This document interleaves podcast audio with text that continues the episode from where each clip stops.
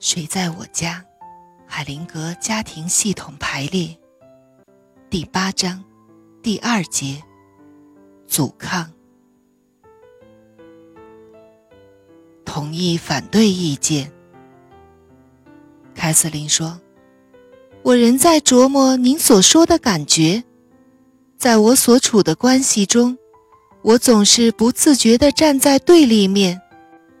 无论我多么小心。”我的习惯总是快一些，来不及思考我就反对了。举例来说吧，在谈论公平的时候，一转眼我就会采取反对的态度。海灵格说：“一个女人曾经告诉我，她的母亲对她说：‘你是一个妓女。’她想知道该如何处理这件事。”他总是和他的母亲争论，我不是。我建议他对母亲说：“嗯，实际上有可能。”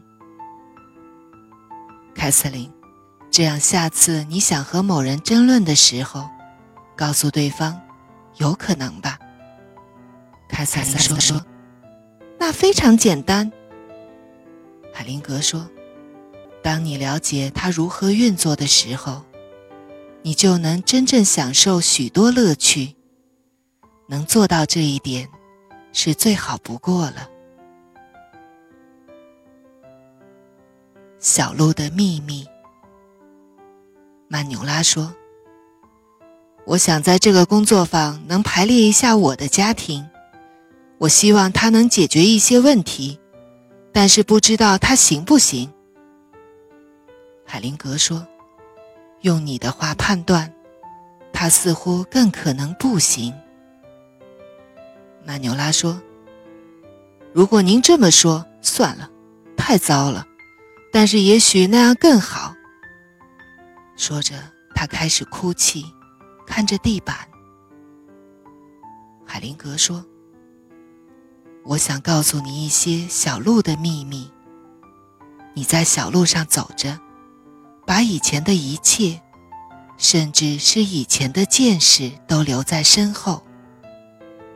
关于这条小路，还有一点，你最后一步才到达目的地。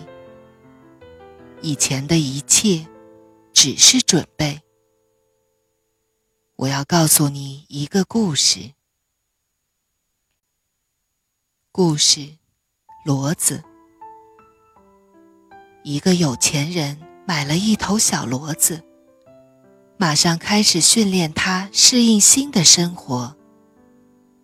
他让它背负很重的担子，让它工作很长时间，给它最少的食物和水。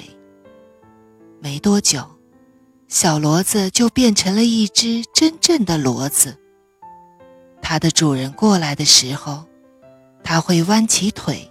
低下头，自己驮起重担，就算不堪重负，也只能强忍。行人看到后很同情他，他们说：“这头小骡子太可怜了，并且想帮助他。”一个人给了他一块糖，另一人给了一块面包，第三个人。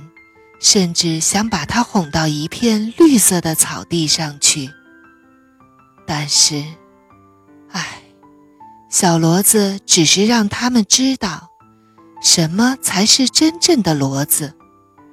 他咬了第一个人的手，踢了第二个人的腿，对第三个人，他就像一头骡子那样倔强。他们说：“真是一头骡子。”谁都不管它了。然而，只要是主人拿来的食物，就算是草，它都津津有味地吃着。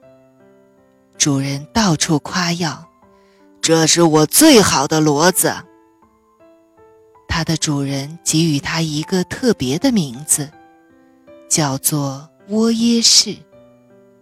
后来的学者。都觉得这名字读起来很不顺口。最后有一个从西北来的人，把它念成“我也是”。